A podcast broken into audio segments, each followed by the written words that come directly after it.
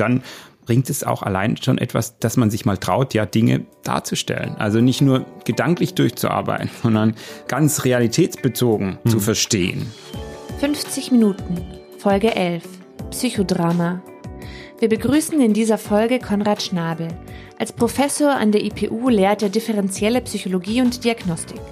Er ist aber auch Psychodramatiker und wird uns erklären, was passiert, wenn seelische Vorgänge in Szene gesetzt werden. Denn das Psychodrama ist eine Methode, bei der Gruppen von Menschen Konflikte und Themen ähnlich wie Schauspieler darstellen. Erfunden wurde das Psychodrama von Jakob Moreno, einem Arzt und Gruppenpsychotherapeuten aus Wien. Seine Idee war es, die Wahrheit der Seele durch Handeln zu ergründen. Deshalb gibt es in dieser Ausgabe auch eine praktische Übung. Vorher erklärt uns Konrad Schnabel, wie genau das Psychodrama funktioniert, welche einzelnen Schritte man beachten muss und wem dieses Verfahren helfen kann. Ich begrüße alle Zuhörer zu einer neuen Folge 50 Minuten. Heute geht es um das Psychodrama. Das wird in Gruppen angewandt, um zum Beispiel Konflikte in Szenen darzustellen. Das Drama im Psychodrama bezieht sich also auf die Inszenierung, so wie auch ein Film oder ein Theaterstück inszeniert wird. Das Psychodrama ist ein sogenanntes Aktionsverfahren oder ein handlungsbezogenes Verfahren. Es funktioniert nur, wenn man selbst mitmacht und aktiv wird. Daher werden wir heute einmal etwas Besonderes versuchen. Normalerweise spricht ja nur einer von uns in einer Podcast-Folge, also Fabian oder ich, Daniel. Diesmal wird Fabian später ins Gespräch dazukommen und wir werden eine Anwendung des Psychodramas zeigen, damit ihr euch als Zuhörer besser vorstellen könnt, wie so etwas abläuft. Jetzt begrüße ich erst einmal Konrad Schnabel, der mit uns die Welt des Psychodramas betreten wird und uns erklärt, was es damit eigentlich auf sich hat. Herr Schnabel, woher kommt eigentlich das Wort Psychodrama? Ja, das Wort kommt von Moreno, der Psychodrama entwickelt hat in den 20er und 30er Jahren des vergangenen Jahrhunderts in USA. Und es bedeutet eigentlich Seele in Aktion. Also Psycho bedeutet ja Seele, Drama bedeutet Handeln, ja, aktiv sein. Und äh, Moreno hat dieses Wort geprägt und es wird auch weiter so benutzt. Manche sagen auch szenisches Arbeiten oder handlungsorientierte Verfahren. Aber das Wort gibt es jetzt seit eigentlich fast 100 Jahren für diese Art des Arbeitens. Können Sie uns sagen, was äh, damals der Ausgangsgedanke war, dieses Wort zu schaffen, beziehungsweise was damit bezeichnet wurde? Also ein Ausgangsgedanke sicherlich war von Moreno, dass er Kinder beobachtet hat, wie sie mit Konflikten umgehen. Und Kinder verwenden ja oft spontan Rollenspiele zum Beispiel Sie als Eltern oder Sie als Arzt oder was auch immer. Und er hat entdeckt, ähm, dass es Sinn macht, dass Menschen eben nicht nur über ihre Probleme, Schwierigkeiten, Fragen reden, sondern dass sie diese aktiv umsetzen in Situationen. Und das heißt, er hat quasi sich äh, bei den Kindern das abgeguckt und auf eine allgemeinere Ebene gehoben, wenn man so will. Ja, genau. Er hat äh, eben dann ähm, gedacht, dass die Methode wahrscheinlich auch für Erwachsene sinnvoll sein könnte, um mehr über ihr inneres Erleben in Erfahrung zu bringen. Ja, und auch die Leute wieder zum spontanen Verhalten anzuregen. Ja. Möglicherweise kann man sich jetzt immer noch nicht so ganz äh, vorstellen, wie das abläuft, beziehungsweise was, was das genau ist. Ähm, ist Psychodrama so eine Art äh, Form der Psychotherapie oder wie würden Sie das einordnen? Wir haben eben schon gesagt, es ist eine Methode. Vielleicht fangen mhm. wir damit an. Eine Methode für was genau? Also Psychodrama ist eine Interventionsmethode. Es geht darum, mit Fragestellungen, Problemen eben auf eine handlungsorientierte Art und Weise umzugehen. Es lässt sich jetzt aber nicht nur jetzt in klassischer Psychotherapie verwenden, sondern in ganz unterschiedlichen Kontexten, also in der Organisationsentwicklung etwa, in der Paartherapie, in ähm, Schulbereichen, in ganz vielfältigen Situationen. Es ist auch eine Methode, die nicht nur in Gruppen funktioniert, sondern die auch im Einzelsetting funktioniert, also mit einzelnen ähm, Klientinnen oder Klienten. Und es ist sogar möglich, äh, Psychodrama mit sich selbst ähm, anzuwenden, also etwa in der psychodramatischen Selbstsupervision. Das ist praktisch eine sehr vielfältige Methode, was aber alle Ansätze verbindet, ist, dass es darum geht, die Menschen im Hier und Jetzt ins Erfahren und ins spontane Erleben zu bringen. Das heißt aber, es ist äh, nicht unbedingt eine Sache, die über einen längeren kontinuierlichen Zeitraum läuft, sondern das ist schon eher was Spontanes, was man vielleicht auch mal so einmalig machen ja. kann. Also da ist vieles denkbar. Psychodrama geht ganz regelmäßig als Selbsterfahrungsgruppe etwa, aber es funktioniert natürlich auch als, als eine einmalige Intervention oder ein einmaliges Beratungsangebot, ein Coachingangebot. Wichtig ist eben, dass nicht nur besprochen wird, was einen bewegt, sondern dass tatsächlich umgesetzt wird, äh, was einen bewegt und dass dann auch gleich neue Lösungsversuche direkt probiert werden können. Ja, haben Sie dafür vielleicht mal ein Beispiel, wie man das sich ähm, in so einem, äh, Sie haben gerade ein paar Kontexte mhm. genannt, wie man sich das in so einem, ich sage mal, Beratungskontext oder in so einem Reflexions-, mhm. Supervisionskontext vorstellen kann, wie ähm, um was es dann geht und wie, wie das, wie das abläuft, was da passiert?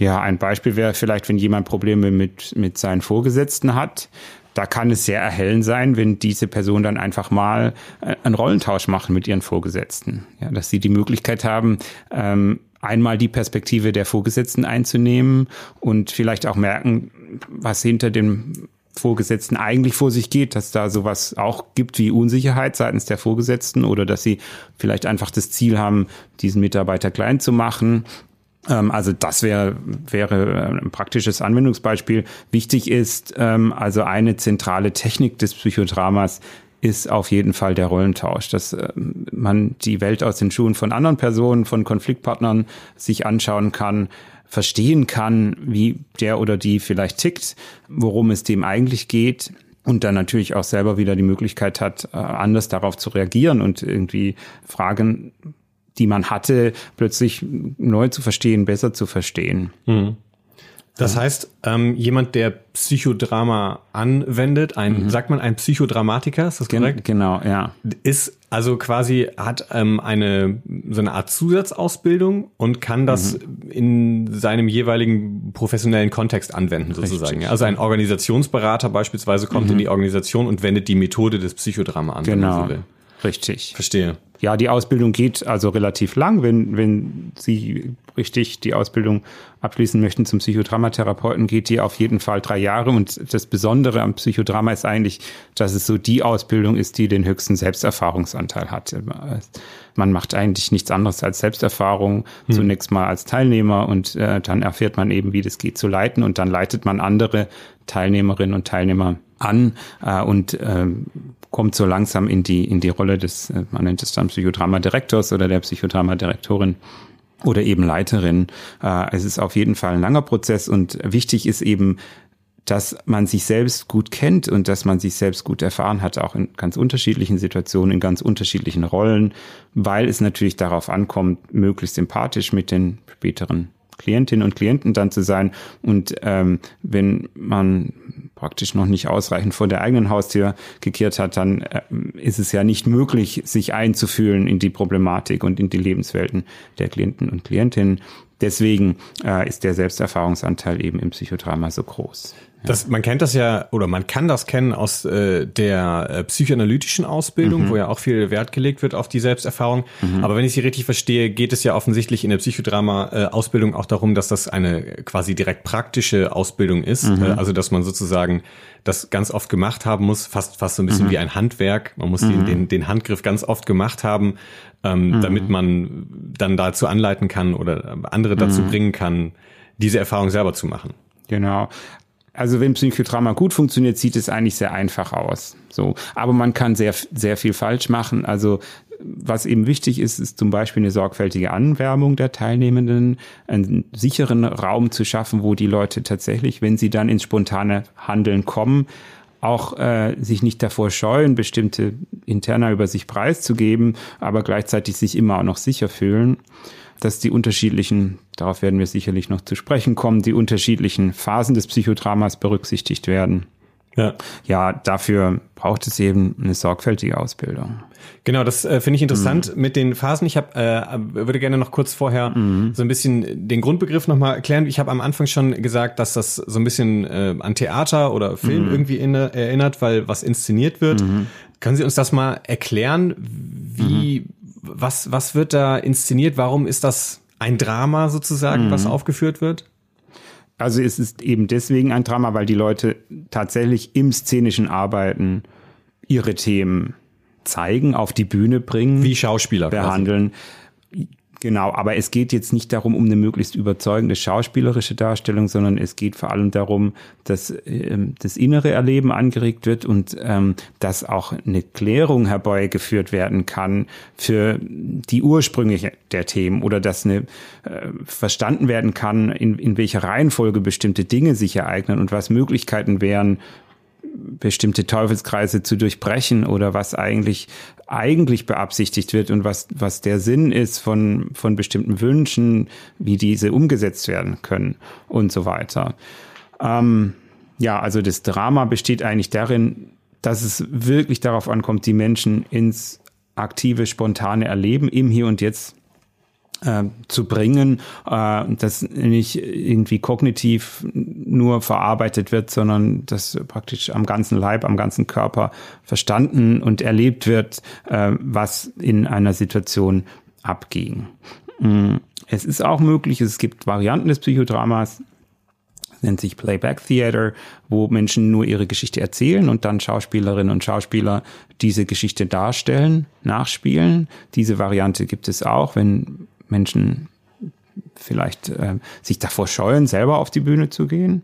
Ähm, ich finde es immer hilfreicher tatsächlich, wenn die Menschen dazu gebracht werden können, ja, ihre eigenen Themen auf der Bühne zu bearbeiten, neu zu verstehen, warum war es in einer bestimmten Situation sich ereignete und wie Lösungen für bestehende Konflikte angestrebt werden können. Also wenn man so will, ist der Unterschied zum klassischen Schauspiel, dass man nicht entweder ähm, Darsteller oder Zuschauer ist, mhm. sondern dass man selbst etwas darstellt und in der Beobachtung des Dargestellten für sich etwas äh, entdecken kann im Idealfall. Ganz genau. Und da sind natürlich dann die Hilfs-Ichs notwendig oder ja, zumindest äh, man kann auch mit Objekten arbeiten, aber Moreno war ja auch der Begründer der Gruppenpsychotherapie überhaupt. Davor hat eigentlich niemand Psychotherapie in Gruppen angewendet. Moreno war der Erste, der dies getan hat. Und da ist es natürlich möglich, dann äh, Menschen aus dem Publikum als sogenannte Hilfs-Ich zu verwenden und diese Hilfs-Ich für Rollen zu verwenden, die eben in einem Rollenspiel dann notwendig sind, wie zum Beispiel die Mutter oder der Vater äh, oder ein Ehepartner oder was auch immer. Ja, das heißt, dass das Gruppenbezogene daran ist, dass es zwar um ein Problem von jemand Einzelnem geht, aber dass das mhm. immer in der Gruppe ähm, bearbeitet wird. Und genau. verstehe ich das richtig, dass dann auch alle Gruppenmitglieder mal was einbringen sozusagen? Ja, natürlich ähm, macht es Sinn, wenn da eine gewisse Symmetrie besteht. Ja, wenn jetzt nicht nur manche sich offenbaren, sondern auch andere in der Gruppe oder im Idealfall eben alle in der Gruppe ähm, teilen bestimmte, ja auch intime Erfahrungen teilen mit dem anderen, damit sich da niemand bloßgestellt äh, vorkommt vor den anderen. Das macht dann Sinn, wenn da alle mitmachen. Aber Psychodrama funktioniert auch ähm, ja mit einzelnen Klienten. Man kann da mit bestimmten Objekten arbeiten, zum Beispiel mit Steinen auf der Tischbühne oder mit anderen symbolischen Objekten. Mhm. Und man, äh, oder mit Stühlen natürlich, man kann auch Psychodrama mit sich selber anwenden und dann zum Beispiel einen Rollentausch mit Kollegen machen, mit denen es vielleicht Konflikte gibt. Ich würde gerne noch dann mhm. äh, tatsächlich auf diese Phasen jetzt mal kommen, ja. aber vielleicht können Sie mir vorher noch sagen, gibt es eine typische Länge von so einer Psychodramasitzung? Also da gibt es unterschiedliche Ansätze. Man, man kann das ganz schnell und ganz kurz machen oder es kann, kann auch über mehrere Stunden sich hinziehen. Es gibt mhm. da eigentlich keine starren Vorgaben. Meistens dauert es schon mindestens so eine Stunde. Ja, vor allem wenn dann die ganzen Phasen auch durchgearbeitet ja, werden. Das ist wahrscheinlich auch ein bisschen an der Problematik orientiert, ne? Also dass man das Natürlich. so ein bisschen plant anhand ja. dessen, was für ein, um welches Thema es geht. Ganz genau. Ja, verstehe. Wie, wie fängt sowas an? Also Sie haben schon von verschiedenen mhm. Phasen gesprochen. Was ist quasi Schritt eins? Also Schritt eins ist immer eine Anwärmung. Ja, es geht ja darum, dass die Menschen sich öffnen, ja, äh, etwas von sich zeigen, etwas von sich preisgeben und ähm, da ist es nicht sehr hilfreich, wenn die Menschen so auf die Bühne geschubst werden, sondern es ist eben hilfreich, wenn, wenn eine Anwärmung erfolgen kann, dass die Menschen sich erstmal im Hier und Jetzt wahrnehmen, in einem Raum wahrnehmen beispielsweise, dass, dass spontan Emotionen gezeigt werden können, dass bestimmte Dinge geteilt werden können, dass man erstmal gute Gefühle anwärmt, beispielsweise, indem man sich Komplimente macht, äh, begrüßt freundlich. Also ein bisschen wie eine, wie eine Ja, Aufwär oder im Raum Aufwärmung bewegt. vom Sport, Genau. nur eben auf Richtig, so einer genau. zwischenmenschlichen Ebene. Richtig, ja. Und ähm, dann ist natürlich immer die Frage, die Anwärmung erfolgt zu was? Welche Themen spielen eine Rolle? Spielen die Themen Beziehung eine Rolle? Spielen die, äh, spielt das Thema Selbstwert etwa eine Rolle? Spielt der Umgang mit Angst eine Rolle? Was auch immer. Und dann können die Anwärmung eben so gewählt werden, dass ähm, diese Themen angewärmt werden. Also ähm, ganz wichtig und ähm, wenn jetzt Psychodrama verwechselt wird, etwa mit nur Rollenspielen, ja, also klassische Rollenspiele verwenden ja selten eine Anwärmung, da werden einfach Rollen verteilt. Und charakteristisch beim Psychodrama ist eben, dass zunächst mal eine Anwärmung erfolgt, dass die Leute sich also erstmal gut fühlen äh, und offen auch für eine für eine Arbeit von problematischen Themen vielleicht, aber erstmal eine vertrauensvolle Atmosphäre geschaffen wird. Das ist also die eine sehr wichtige Phase, die ähm, nicht vergessen werden sollte und ein wesentlicher Anteil der Ausbildung ähm, dreht sich auch darum, wie man mit dieser Anwärmung am besten umgeht. Damit Ja. alle mit im Boot sind und damit keiner ähm, Ja, genau. irgendwie sich am Rande fühlt, wenn die Sache dann so richtig losgehen soll. Genau, ja. Und dann kommt die zweite Phase, das ist dann die Aktionsphase, das ist die eigentliche psychodramatische Phase, das, das Rollenspiel, die Szene, die dargestellt wird auf der Bühne. Ähm, häufig geht da voran ein, ein Interview oder ein sogenannter psychodramatischer Spaziergang, wo die Leiterin oder der Leiter auf der Bühne geht mit äh, der Protagonistin oder dem Protagonisten und zunächst mal befragt, was ist eigentlich das Thema. Und dann wird eben zunächst im Raum eine Szene dargestellt, ähm, dann in der Zeit entwickelt sich diese Szene, es wird erklärt, welche Ereignisse hintereinander passieren, so dass man ein Verständnis dafür bekommt, warum bestimmte Dinge passieren. Und schlussendlich ähm, wird versucht zu verstehen, welchen Sinn diese ganze Begebenheit hat und welche Bedeutung im Leben der Protagonisten dieses Ereignis oder diese Szene einnimmt. Also man könnte sagen, mich erinnert das gerade daran, das ist ein bisschen wie so live ein Drehbuch schreiben quasi. Ja? Also man recherchiert live in der Mhm. Genau. szenischen Darstellung und ergänzt dann immer weiter, sodass Genau. äh, genau das umgesetzt wird, was Genau. man sich, was der Protagonist sich vorstellt Genau. oder die Protagonistin. Ganz genau. Also es hat auf jeden Fall was von Improvisationstheater, wobei natürlich die Leitung hilft. Also die Leitung ist praktisch so etwas wie ein Katalysator, hilft ähm, dem Protagonisten tatsächlich ins spontane Erleben zu kommen, alle Facetten des Problems oder des Konfliktes darzustellen und dann natürlich auch neue Lösungswege zu beschreiten. Also das wäre die zweite Phase, die sogenannte Aktionsphase nach der Anwärmphase. Dann gibt es noch eine dritte Phase, die ist wiederum in unterschiedliche Abschnitte gegliedert und die nennt sich Feedback-Phase oder Integrationsphase. Ähm, jetzt geht es darum, den Protagonisten oder die Protagonistin wieder aus dieser ja ähm, fast hypnotischen Situation des Darstellens auf der Bühne, wo sie sich vielleicht fast wie in Trance befinden oder eben zumindest spontan bestimmte Themen bearbeitet haben, wieder zurückzubringen in den Alltag und wieder zu integrieren, ja, in auch die soziale Struktur des Alltags. Ja. Und ähm, hier geht es zunächst mal darum, dass alle, die irgendeine Rolle hatten auf der Bühne, die Möglichkeit haben, ihre Rollenerfahrungen mitzuteilen für den Protagonisten. Das ist also extrem wichtig, ja. Also zum Beispiel mitzuteilen, wie, wie klein man sich fühlte in der Rolle des Protagonisten vor der Mutter äh, oder was auch immer sich ereignet hat in der Rolle. Also das wäre das sogenannte Rollenfeedback, äh, wo die Möglichkeit besteht, eben zu besprechen, was ist eigentlich passiert, als ich diese und jene Rolle hatte, was habe ich da gespürt. Es geht vor allem natürlich darum, Emotionen mitzuteilen. Und also äh, da geht es, wenn man so will, auch äh, darum, etwas äh, hervorzuholen, was der Protagonist möglicherweise gar nicht so direkt empfinden konnte vorher. Richtig, oder der Protagonist hatte auch vielleicht manche Rollen gar nicht oder zumindest hat andere Sachen gespürt und ähm, es ist oft ganz erhellend, ja, welche Erfahrungen dann die Hilfs-Ichs berichten aus der Rolle von den Konfliktpartnerinnen und Konfliktpartnern oder aus der Rolle von Kindern der Protagonisten oder was auch immer. Ja, ist natürlich erhellend, weil das Erfahrungen sind, die dann dem Protagonisten helfen, in seiner in seinem Lebensalltag ähm, besser zurechtzukommen. Also das wäre die erste, die erste Phase ähm, praktisch ähm, der Feedback-Phase, der erste Teil. Ähm, das wäre das Rollenfeedback. Und dann mhm. gibt es noch einen zweiten Teil, das wäre das sogenannte Identifikationsfeedback. Das ist manchmal etwas schwierig zu verstehen. Aber es gibt immer im Publikum Menschen, die ähm, bestimmte Rollen beobachtet haben. Die hatten die Rollen gar nicht, aber sie haben die Rollen beobachtet und sie haben bestimmte Dinge erlebt in der Beobachtung dieser Rollen. Mhm. Also zum Beispiel in der Einfühlung, deswegen heißt es Identifikationsfeedback, oder in der Identifikation mit einer bestimmten Rolle habe ich gemerkt, ich kann ja viel mehr. Ja, oder jetzt weiß ich gar nicht mehr weiter oder was auch immer. Und ähm, es ist also nicht erforderlich, dass man eine Rolle tatsächlich hatte, sondern es ist auch möglich, aus dem Publikum, aus der Einfühlung mit bestimmten Rollen, bestimmte Erfahrungen zu berichten. Mhm. So.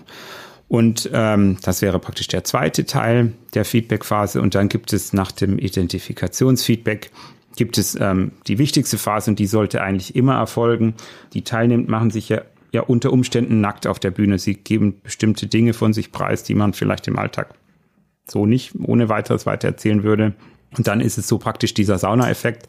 Ähm, also in der Sauna geniert man sich ja auch nicht oder schämt sich nicht, dass man nackt ist, weil eben alle nackt sind. Ja. Und ähm, beim Psychodrama zum Schluss gibt es eben diese Sharing-Phase, das bedeutet Teilen, ähm, wo alle praktisch in, im Zuhörerkreis Erfahrungen berichten, die sie teilen mit dem Protagonisten oder der Protagonisten. Also was hast du gemeinsam, ja, mit dieser Szene, die du gerade gesehen hast? Wir haben was geschenkt bekommen aus dem Leben einer Protagonistin oder eines Protagonistin und äh, wir bringen den jetzt wieder zurück in die Gemeinschaft, kleiden den sozusagen metaphorisch ein, indem wir ihm mitteilen, was in unserem Leben ähnlich ist mit dem, was wir gesehen haben. Zum Beispiel, ob ein Elternteil auch Alkoholiker war oder ob es auch schwierige ja, Konstellationen gab mit den Geschwistern und so weiter. Also ähm, vielleicht können wir das mal an einem mhm. Beispiel machen. Was wäre so ein Beispiel, was was man rausfindet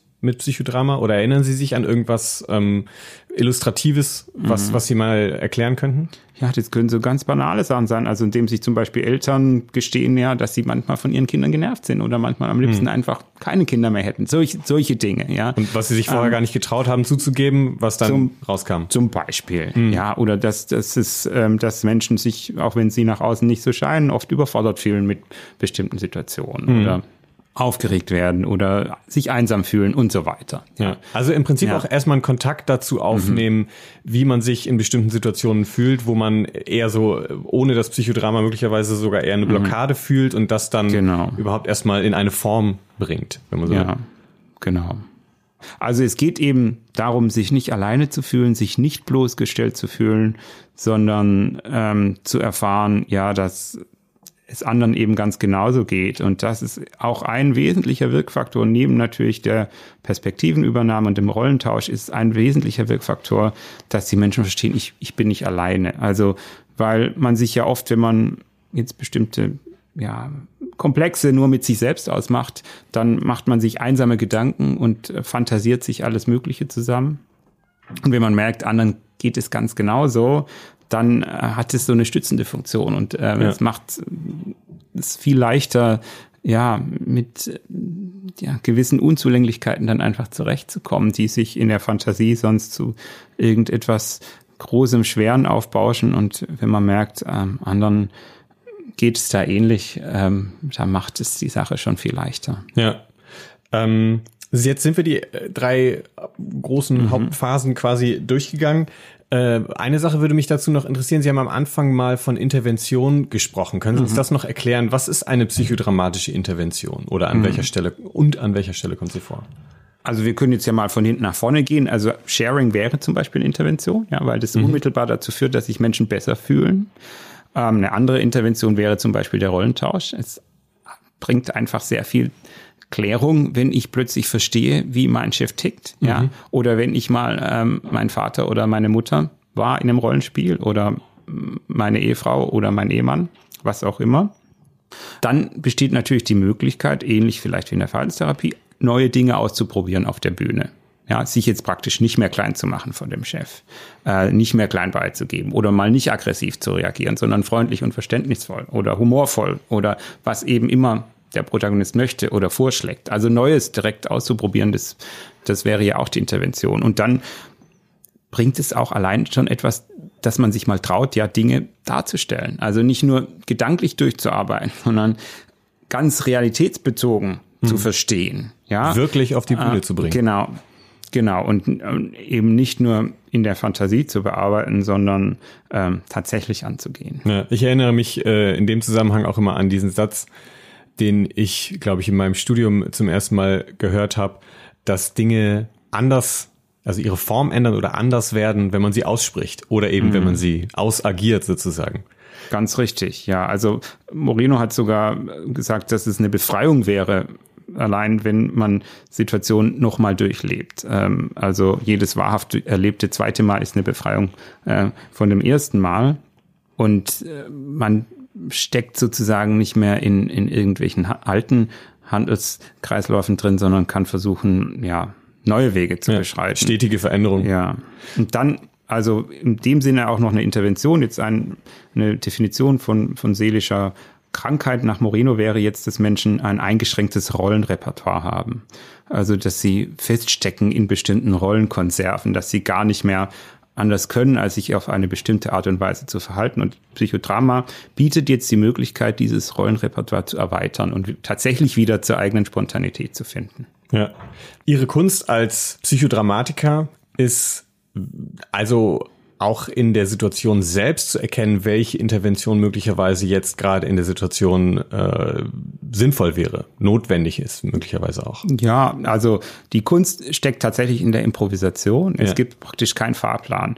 Ähm, die Kunst besteht vor allem darin, gut zuzuhören, gut zu, also es geht ja, und deswegen ist eben die Selbsterfahrung auch wichtig im Psychodrama zunächst, wenn, wenn man lernen möchte, Psychodrama anzuwenden. Es geht ja nicht darum, eigene Probleme zu bearbeiten, sondern es geht darum, die Probleme zu bearbeiten des Protagonisten, sich darin einzufühlen, ja, ähm, sich diesem Protagonisten zur Verfügung zu stellen, praktisch dem zu dienen, um hm. ähm, die Probleme zu, zu bearbeiten. Also die Kunst besteht tatsächlich darin, die Menschen zum spontanen Verhalten zu bringen und äh, die Menschen darin zu unterstützen, ihre eigene Lösung zu finden, ohne ähm, jetzt irgendwelche Patentrezepte äh, weiterzugeben. Ja. Jetzt bin ich ehrlich gesagt ganz gespannt darauf, wie wir mhm. das Ganze mal äh, umsetzen. Wir wollen jetzt das versuchen, mhm. mal äh, das Psychodrama mal ganz praktisch darzustellen. Dazu begrüße ich erstmal Fabian in unserer Runde. Hallo. Der mit Herrn Schnabel jetzt gleich eine Szene darstellen wird, wie sie im Psychodrama vorkommen kann. Wir haben uns dafür entschieden, wenn ich das, wenn ich den, den Titel der, der Übung sozusagen richtig erinnere, dass es um einen Glaubenssatz mhm. geht, ja, und wir wollen diesen Glaubenssatz m, hm, hinterfragen, beleuchten, darstellen. Bevor wir damit anfangen, können wir vielleicht noch mal kurz äh, oder können Sie vielleicht einmal kurz noch mal die einzelnen Schritte anhand dieses Beispiels zusammenfassen, die wir jetzt gleich mitkriegen werden. Genau, also wichtig beim Psychodrama sind eben drei Phasen, ja, Anwärmungsphase, Aktionsphase und Feedbackphase, die werden wir jetzt hier einfach demonstrieren, so gut es geht. Äh, eine Möglichkeit ähm, zu arbeiten ist eben die Möglichkeit, Glaubenssätze sich anzuschauen, szenisch nachzuvollziehen. Wir haben vorher schon eine kleine Anwärmung gemacht, so eine emotionsbasierte Anwärmung, wo es darum geht, einfach ähm, einzelne Emotionen szenisch darzustellen durch eine Skulptur. Deswegen lassen wir das jetzt mal weg und wir würden dann direkt einfach mit den Glaubenssätzen und dem Interview anfangen. Ja, genau. Ja. Fabian, erzähl uns, was ist äh, dein Glaubenssatz, den wir heute behandeln werden? Ja, ein Glaubenssatz, den ich mir ähm, überlegt habe, lautet, mhm. ich muss immer pünktlich sein. Also das mer mhm. merke ich auch an meinem Verhalten, dass das ist ähm, mhm. etwas, was mir selbst wichtig ist und was ich auch bei anderen Menschen tatsächlich schätze, wenn sie ja pünktlich sind, diese Sekundärtugend beherzigen. Okay. Gut, also der Glaubenssatz, den ich jetzt so verstanden habe, wäre, ich muss immer pünktlich sein, aber genau. vielleicht auch andere sollen bitte auch pünktlich sein. Genau. Ja, also sei pünktlich, vielleicht so, um das ähm, ganz kurz zusammenzufassen, sei pünktlich. Ähm, was wäre denn so eine Situation, wo, wo der Glaubenssatz bei Ihnen besonders an Bedeutung hat, ähm, wo, wo er für Sie wichtig ist, wo, wo der, wo Sie ihn sich vielleicht sagen, ja? Also ich erinnere mich zuerst, wenn Sie jetzt danach fragen, an Situationen aus meiner Jugend, als ich ähm, Fußball gespielt habe. Mhm. Und das durchaus auch unter ähm, so leistungssportähnlichen Bedingungen. Und da war es mhm. immer mit Sanktionen verbunden, wenn man zu spät gekommen mhm. ist. Ähm, hieß dann, wer ne, schon eine Minute zu spät gewesen ist, musste 50 Liegestütze machen oder zwei Runden schnell laufen. Okay. Und das hat sich dann später auch fortgesetzt, so in den Erwachsenenbereich, wo man dann Mhm. Geld zahlen musste zum Beispiel. Oder ich erinnere mich zum Beispiel auch, wenn mein Kollege Daniel zu unseren Treffen Mhm. selten mal zwei, drei Minuten zu spät kommt, dass mich das so ein bisschen fuchsig macht. Ja, kommt zum Glück nur selten vor. Okay. Also wir könnten uns ja zum Beispiel direkt mal, ähm, weil Sie zwei ja jetzt auch da sind, die, die Szene direkt anschauen, dass Sie ein bisschen zu spät kommen, Herr Jakubowski. Und ähm, ja, wie, wie reagieren Sie so? Vielleicht können Sie direkt diese Szene mal improvisieren. Ich bin hier. quasi das Hilfs-Ich, ne? Um Sie das so ein sind bisschen. jetzt sich selber sozusagen, Ja. ja, ähm, genau. Und Sie spielen sich jetzt beide zunächst mal sich selber, ja. Wie, was, also was ist das für eine Situation? Ist es vielleicht jetzt in jüngster Zeit mal vorgekommen? Wir stellen uns also vor, ich komme rein. Ja. Ein bisschen aus der Ferne. Ja. So, jetzt bin ich dann da. Hallo, guten Morgen. Guten Morgen. Es ist kurz nach drei. Wir waren um drei verabredet. Ja, eben. Kurz nach drei. Ich bin vor zehn Minuten schon hier gewesen. Ja, aber wir haben ja gesagt drei. Ne? Ja, drei ist aber nicht drei nach drei. Aber auch nicht zehn vor drei. Okay, Herr Eggert, sprechen Sie doch mal so zur Seite. Also es kann Herr Jakubowski jetzt nicht hören. Was, was würden Sie ihm eigentlich gerne ins Gesicht sagen? Was würde ich ihm gerne ins Gesicht sagen? Sei doch verdammt nochmal pünktlich. Was ist so schwer daran, drei Minuten eher zu kommen? Okay, Vielleicht noch, ich finde es respektlos, wie du mich behandelst. okay, okay, gut. Ähm, wie, wie fühlen Sie sich so dabei, wenn Sie, ähm, wenn er so unpünktlich kommt? Ja, also es hat schon diese, diese ähm, Note von, er respektiert mich nicht. Also er beherzigt sozusagen auch meine, ich nenne das jetzt mal mein, mein Wert, diese Sekundärtugend nicht, die mir scheinbar eben wichtig ist, weil ich ja selbst auch die Erfahrung mache, dann mitunter schon fünf bis zehn Minuten früher da zu sein. Und ähm, mich damit natürlich irgendwie auch in eine ähm, Position bringe, wo ich vielleicht auch glänzen kann als derjenige, der der Pünktliche ist und mich dann quasi vor demjenigen, der mir irgendwie diesen Glaubenssatz aufgegeben hat, sagen kann, ja, ich bin doch pünktlich gewesen und der Herr Jakubowski, der war es nicht. Wir könnten jetzt mal einen Rollentausch machen. Also wenn Sie tatsächlich mal die Ro Rollen tauschen. Das heißt, wir- wir wechseln mal die Mikrofone, Genau, Sie dass wir- wechseln die Mikrofone und Sie sind jetzt Herr Jakubowski und Herr Jakubowski ist sozusagen Sie und Sie kommen jetzt drei Minuten zu spät als Herr Jakubowski. Ja, du musst jetzt Ja. reinkommen. Ich mach die, die Tür geht auf, die Tür schließt. Ja, guten Morgen, Fabian. Ja, da bist du ja. Hm? Das ist drei Minuten nach. Bin ich zu spät oder was? Ja. Siehst du doch, weißt du doch selber. Ja, also auf die drei Minuten, da müssen wir uns doch jetzt nicht so pingelig haben, oder? Aber es ist doch äh, nicht so schwierig, pünktlich zu sein. Ich bin schon seit zehn Minuten hier. Aber ich nehme das nicht als unpünktlich wahr. Ich meine, ich habe mich auf drei Uhr konzentriert und die fünf Minuten machen jetzt auch keinen großen Unterschied, oder? Sei doch verdammt nochmal pünktlich. Es ist echt respektlos, unpünktlich zu sein. Ja, genau. Verdammt nochmal. Warum bist du, wa- was ist daran so schwierig? Du musst ja vielleicht nicht zehn Minuten vorher da sein, aber wenigstens pünktlich könntest du doch sein. Du bist doch auch unpünktlich, indem du zu früh da bist. Und mir vorhältst, wie unpünktlich ich bin. Würden Sie das sagen, Herr Jakubowski? Nee, das würde ich tatsächlich nicht sagen. Da weiß ich jetzt auch nicht, wie ich drauf reagieren soll. Okay, gut, dann tauschen wir vielleicht mal wieder zurück die Rollen. Gar nicht so leicht. Ja, okay. Vielleicht, Furchtbar, furchtbar du zu sein. Ich finde es auch nicht so leicht, du zu sein, okay. ehrlich gesagt.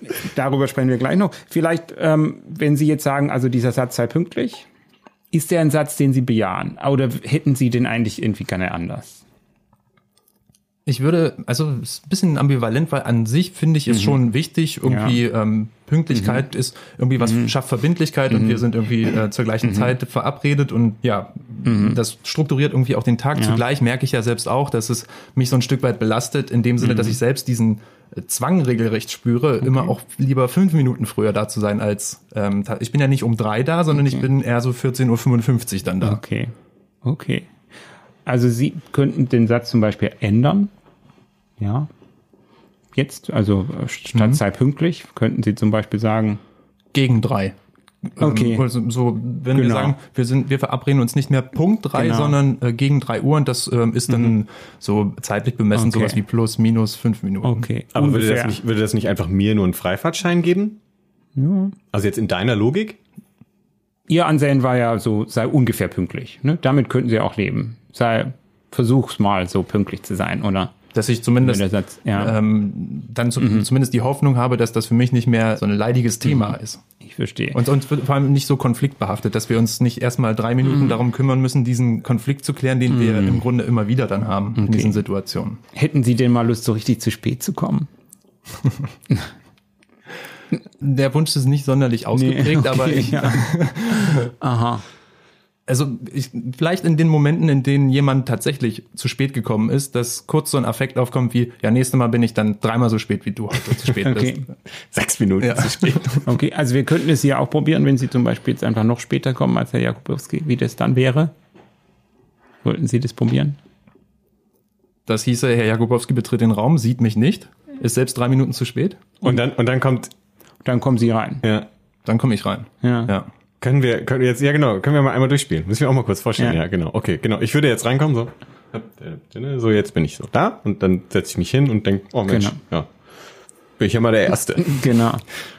Ich komme, es ist sechs Minuten nach, ich komme dazu. ja. Ja, bist ja schon da. Ja. Und du? Auch schon da? Ja, ich habe mir heute vorgenommen, mal nicht ganz so pünktlich zu sein Ja? wie sonst. War Absicht, ja? Warst nicht noch mit was beschäftigt? Nee, ich wollte mal ausprobieren, wie sich das anfühlt, nach dir da zu sein. Und? Ist gut? Ist gar nicht so schlimm. Ja. Ich Kannst du hoffe, mal sehen. ich hoffe trotzdem, dass wir noch alles abgearbeitet bekommen. Ja, also ich habe, äh, bin, ähm, wie sagt man, ich habe gute Hoffnung, weil wir haben nur sechs Minuten verschenkt und nicht 60. Erstmal einen Kaffee? Ja, gute Idee. Ja, Ja. geht auch. Okay. Ja, vielleicht so viel mal dazu, zu, zu, zu dem Glaubenssatz. Ähm, wie, wie war das denn jetzt so in, in den Rollen für Sie beide? Also ich, ich finde es spontan lustig, die Vorstellung, dass er nach mir kommt. Ich glaube, ich würde tatsächlich, ich würde das tatsächlich lustig. Ich würde ihn wahrscheinlich darauf ansprechen, sagen, na, was, ist- was passiert? So, aber ich würde es, glaube ich, witzig finden. Ja, also ich habe auch schon gespürt, dass es so ein bisschen ein ähm, humorvollerer Zugang insgesamt war. Also es hat sich schon auch en entspannter, deutlich entspannter angefühlt. Und vorher, als praktisch die reale Situation war und Sie in der Rolle von Herrn Jakubowski waren, wie war das? Fremd. Aha. Also ähm, mir fiel es schon schwer, mich äh, überhaupt erstmal auf diese Rolle einzulassen und auch adäquate Sätze zu formulieren, um mir überhaupt erstmal so gewahr zu werden, was kann man denn eigentlich, was sagt man denn in so einer Position des äh, ständig zu spät kommenden gegenüber jemandem, der immer ständig pünktlich ist. Ja. Ja. Wie war es bei Ihnen? Ja, es war tatsächlich ähnlich. Also jetzt ich in seiner Rolle, ich, ich stand da, ich habe vor allem keine irgendwie irgendwie eine Wut oder so empfunden. Also ich habe gar nicht das Gefühl gehabt, ich müsste ihn jetzt zurecht, weil sie haben ja so ein bisschen unterstützt von der Seite sozusagen und ich hatte gar nicht das Gefühl, ich müsste ihn jetzt so sehr zurechtweisen, sondern ich habe so gedacht so, hm, also schon schon fast so, können wir das irgendwie jetzt mal sein lassen. So ungefähr. Okay. Gut. Ja, also dann könnten wir sozusagen jetzt noch ein Sharing abschließend Gerne. Führen. Ich meine, Sport ist ja eine Mannschaftssport, äh, Fußball ist eine Mannschaftssportart, ja. Ich äh, kenne das, weil ich im Chor singe, da ist auch extrem unangenehm, wenn Leute unpünktlich sind. So. Ich schätze Pünktlichkeit auch so. Ich, ich, und ich kann es gut verstehen, dass sie sich respektlos behandelt fühlen. Also ich fühle mich auch, äh, ich denke da so, das ist ein Ausdruck von mangelndem Respekt, wenn Mensch, andere Menschen immer unpünktlich sind. Ja. Wie ist es bei Ihnen? Ich, ja, ich knüpfe mal an daran. Ähm, Ich erlebe durchaus immer wieder Menschen bei mir im, keine Ahnung, Freundesbekanntenkreis oder irgendwie, wie auch immer, ähm, die deutlich zu spät sind. Also bei denen man damit rechnen kann, dass eigentlich unter einer halben Stunde Verspätung nichts geht. Und ähm, gerade in früheren Zeiten äh, habe ich mich dann mal gefragt, wie man das, wie man damit umgehen kann, weil äh, es mich irgendwie genervt hat, dass ich mich überhaupt nicht darauf einstellen konnte, was jetzt der konkrete Zeitpunkt ist. Und gleichzeitig, ich, ich gebe das jetzt mal offen zu, ich bin äh, mein Leben lang schon immer so der gewesen, der so von der Tendenz so drei bis fünf Minuten zu spät war. Ich glaube, ich bin noch nie so jemand gewesen, der wirklich massiv zu spät gekommen ist. Und vielleicht, also ich beobachte mich selbst dabei, wie, wie es dazu kommt, dass ich äh, so ein bisschen zu spät bin. Manchmal gelingt es mir oder oft gelingt es mir dann ja auch äh, gerade noch äh, pünktlich zu sein. Aber ich ich fühle mich nicht so, als würde ich da mit Respektlosigkeit äh, zum Ausdruck bringen, sondern sozusagen versuchen, meine eigene Freiheit möglichst weit auszudehnen. Okay. Sie hätten das letzte Wort, Herr Eggert. Was, ähm, Ja, vielleicht muss ich erstmal zur mhm. Verteidigung meines Kollegen sagen, dass sich das jetzt auch nicht äh, so wahnsinnig häuft, ja, sondern ja. diesen Konflikt ja. hatten wir ein paar Mal, aber ähm, mhm. ich muss auch sagen, es hat sich deutlich gebessert. Also mhm. ist eher die Ausnahme geworden okay. und es handelte sich nie um großartige Verspätungen. Also okay. wir reden da wirklich von mhm. äh, fünf, fünf mhm. bis zehn Minuten. Mhm. Ähm, ja, ich glaube tatsächlich durch diese Übung ein bisschen entspannteren Umgang da mhm. tatsächlich schon irgendwie mit haben zu können, durch diese wirklich auch ähm, so leibliche Erfahrung des Rollentauschs, mich jetzt mal kurz dieser, ja, wie ich auch schon mhm. meinte, so befremdlichen Situation ausgesetzt äh, zu mhm. haben, mein Kollege Daniel sein zu müssen. Mhm. Ja, und ich glaube, das ist so für mich die, die äh, wichtigste okay. Erkenntnis, dass, mhm. dass das Pünktlichkeit Wert schon sein kann, aber dass man damit auch irgendwie entspannt umgehen kann. Okay, gut. Vielen Dank. Vielen Dank, Fabian. Äh, ich fand es sehr interessant. Ja. Äh, ich, hatte ehrlich gesagt ein bisschen auch das Gefühl, dass dieses, was ich, wo ich vorher nur theoretisch drüber gelesen hatte, dass so etwas Faszinierendes oder irgendwie Neues oder sich Lösendes äh, entstanden ist. Vielleicht können wir einfach noch mal ein bisschen kurz drüber reden, wie was wir da jetzt gerade gemacht haben. Mich würde mhm. als erstes mal interessieren, ist dieser Saunaeffekt, den Sie vorhin erwähnt mhm. haben, ist das sozusagen etwas, was also einerseits sinnvollerweise herzustellen ist und haben wir das gerade auch gemacht? Dadurch, ähm, mhm. Fabian hat ja gerade beschrieben, dass er das jetzt entspannter sehen mhm. kann und dass er also eine andere Erlebensweise hat. Ist mhm. das so ein bisschen, was der, dieser Saunaeffekt macht oder machen soll? Ja, also der Saunaeffekt bezieht sich natürlich auch vor allem auf sehr schambesetzte Themen. Beispielsweise, mhm. wenn die Menschen Angst sind, äh, Angst haben, angstvoll sind oder Missbrauchserfahrungen etwa oder andere äh, schreckliche Erfahrungen. Ja, darauf bezieht sich der vor allem. Aber insgesamt jetzt auch so in abgemilderter Form, ja, auch allein auf auf die Tatsache, ja, dass dass andere Menschen das verstehen können, ja, das also praktisch manchmal wirft man ja dann vielleicht sich vor, es ist sowas wie ein Zwang mit dem pünktlich sein, aber wenn man versteht anderen Menschen geht es da ähnlich und die legen darauf auch Wert und die haben da ähnliche Gefühle, wenn sie da so missachtet werden in, in ihrer Pünktlichkeit. Ja, würde ich sagen, das hat etwas von diesem Effekt, dass es auf jeden Fall darum geht, äh, mit anderen Menschen sich irgendwie aufgehoben zu fühlen, sich gleichgestellt anderen ja. zu fühlen, ähnlich anderen Menschen zu fühlen. Also ich habe ja zum Beispiel gerade auch gesagt, dass ich selbst davon genervt bin, wenn Menschen stark unpünktlich mhm. sind. Und darin kommt ja auch zum Ausdruck, dass ich diese Respektlosigkeit, die Fabian ähm, zumindest zum Teil empfindet, wenn Menschen unpünktlich sind, auch schon mhm. bei wenigen Minuten, dass ich die gar nicht so, also dass für mich, mich das nicht so ein Gewicht mhm. hat, nicht so eine, so eine Schwere hat sozusagen.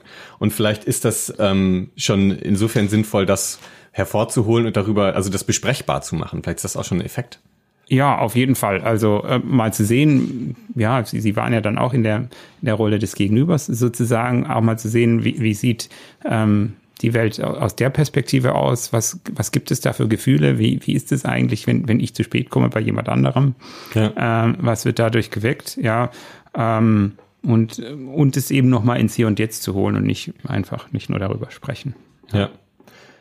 Gehen wir noch mal kurz die drei mhm. Phasen durch. Wir mhm. haben über, über das Anwärmen haben Sie im Vorhinein mhm. schon was gesagt. Da haben wir ähm, kurz so gegenseitig ähm, eine emotionale Skulptur gebaut mhm. äh, zu einem zu einer Empfindung, die wir in dem mhm. Moment äh, hatten das zählen wir bei uns jetzt mal äh, als die Vorbereitung, als die Anwärmung. Ja. Und dann ähm, kam die Aktionsphase. Mhm. Vielleicht sage ich Ihnen erstmal, wie, wie ich das erlebt ja. habe. Ich hatte das Gefühl, dass Sie sozusagen ein bisschen wie der Dirigent daneben stehen mhm. und zwischendurch ein bisschen Kommando geben, um die Situation mhm. in eine bestimmte Richtung zu lenken. Ist das ein bisschen so wie das, ist das so auch Ihr Ziel gewesen? Mhm.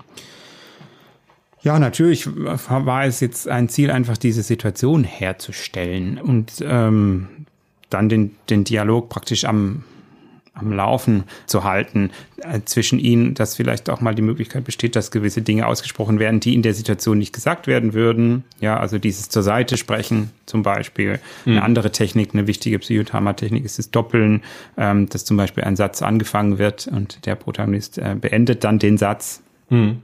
Ja, also was ich dir jetzt gerne mal sagen würde, wäre, ja, und äh, dann äh, beendet der Protagonist den Satz. Also Doppeln und Rollentausch sind da eigentlich so die wichtigsten Techniken im Psychodrama. Und beim Doppeln steht praktisch der, der Leiter oder die Leiterin hinter, hinter den Protagonisten, die Protagonistin und spricht äh, aus der Perspektive des Protagonisten bestimmte Inhalte aus, ja, die dieser selber nicht äh, vielleicht äußern würde. Ja, und das mhm. sind, also Sie nennen das jetzt Techniken, aber das waren im Prinzip auch die Interventionen, ne? Richtig, ja. Ja, genau, verstehe. Ja.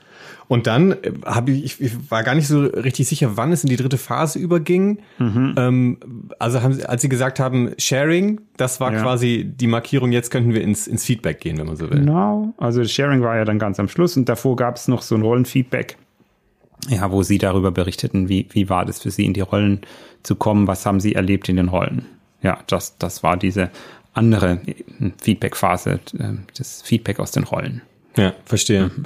Ja, ich hoffe, wir konnten äh, da mal einen ganz guten ja. Eindruck, so äh, einen auditiven mhm. Eindruck von vermitteln. Mhm. Ich hätte noch äh, zwei, mhm. drei Fragen an Sie. Ja. Erstmal sind wir ja an einer psychoanalytischen Uni und ja. machen auch einen psychoanalytischen Podcast. Und deswegen fragen wir uns natürlich immer, mhm. was eine psychoanalytische Perspektive auf bestimmte Themen ist oder wo sie vorkommt. Äh, welche Verbindung gibt es denn, mhm. vielleicht auch aus Ihrer persönlichen Sicht, zwischen Psychoanalyse und Psychodrama? Genau. Also es gibt vielfältige Möglichkeiten, Psychoanalyse und Psychodrama zu verbinden. Ein Bindeglied für mich auf jeden Fall ist, dass es im Psychodrama um das spontane Verhalten geht, ja, um bestimmte Impulse und auch um unbewusste Aspekte, die eben zum spontanen Verhalten anleiten. Und äh, damit beschäftigt sich ja natürlich vor allem die Psychoanalyse, um, um zu verstehen, welche unbewussten Hintergründe gibt es äh, für das psychische Erleben von Menschen oder auch für das psychische Leiden von Menschen.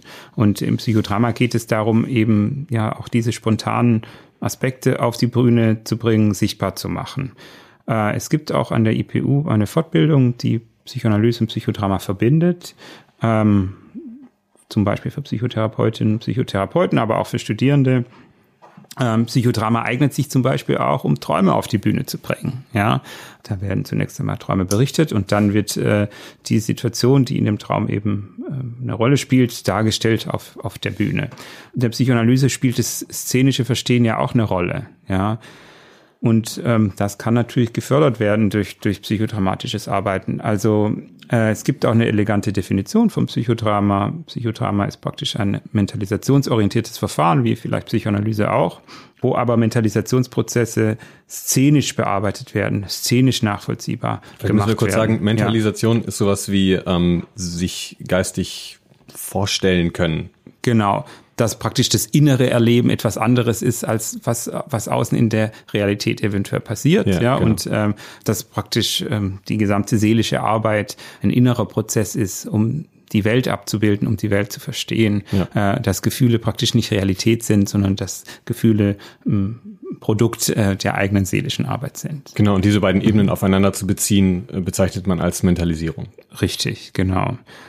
Ähm, also diese Definition ist von Reinhard Krüger. Ich finde die sehr sinnvoll und wo eben Mentalisationsprozesse durch das szenische Arbeiten angegangen werden können, nachvollzogen werden können, dass äh, Kausalität zum Beispiel nachvollziehbar wird äh, anhand dessen, was hintereinander in einer Szene passiert. Ja. Gibt es, äh, kommt das Unbewusste vor im Psychodrama als, als Begriff, als Konzept? Hm, also jetzt äh, in dem Sinn nicht explizit, auch mit dem Widerstandskonstrukt wird, wird anders umgegangen, wenn praktisch Protagonisten bestimmte Themen nicht angehen möchten auf der Bühne, dann wird einfach versucht, ja, etwas anderes auszuprobieren. Also man äh, thematisiert jetzt diesen Widerstand vielleicht nicht in dem Umfang, wie das in der Psychoanalyse gemacht wird. Ähm, was ich manchmal mache, so in psychodramatischen Szenen, ist, dass ich das Unbewusste mit auf die Bühne bringe. Also es ist ja alles möglich im Psychodrama. Jetzt körperliche Verletzungen sollten sind natürlich verboten, aber sonst ist alles möglich. Tote können lebendig werden und so weiter. Mhm. Ähm, alles ist erlaubt. Und es ist auch möglich, zum Beispiel die äh, ja, psychischen Instanzen, das Über-Ich und das Unbewusste auch noch auf die Bühne zu bringen durch eine bestimmte Rolle etwa. Ja, und es kann ganz erhellend sein, ja, was da dann ausgesprochen oder gezeigt wird. Ja. Mhm. Jetzt kann ich mir vorstellen, dass vielleicht manche unserer Zuhörer äh, sich denken, da würde ich gerne mal mitmachen. Mhm. Und vielleicht wiederum andere denken sich, das würde mich interessieren, mhm. da mich weiterzubilden. Mhm. Wem würden Sie, fangen wir mal mit der ersten Variante an, wem würden Sie denn empfehlen, so etwas mal mitzumachen, zu mhm. buchen? Ich weiß nicht, je nachdem, wie man äh, in den Kontext kommt. Äh, mhm. kann, das, kann das jeder machen? Also ich finde, Psychodrama kann jeder machen. Manche mögen vielleicht die Methode nicht, so wenn sie sehr kopflastig sind oder sowieso Rollenspiele irgendwie nicht mögen oder nicht damit zurechtkommen. Aber ich finde, ausprobieren kann Psychodrama auf jeden Fall jeder. Wie gesagt, es gibt ähm, diese Fortbildung hier an der IPU. Es gibt natürlich auch Psychodrama-Institute, zum Beispiel in Berlin das Psychodrama-Forum.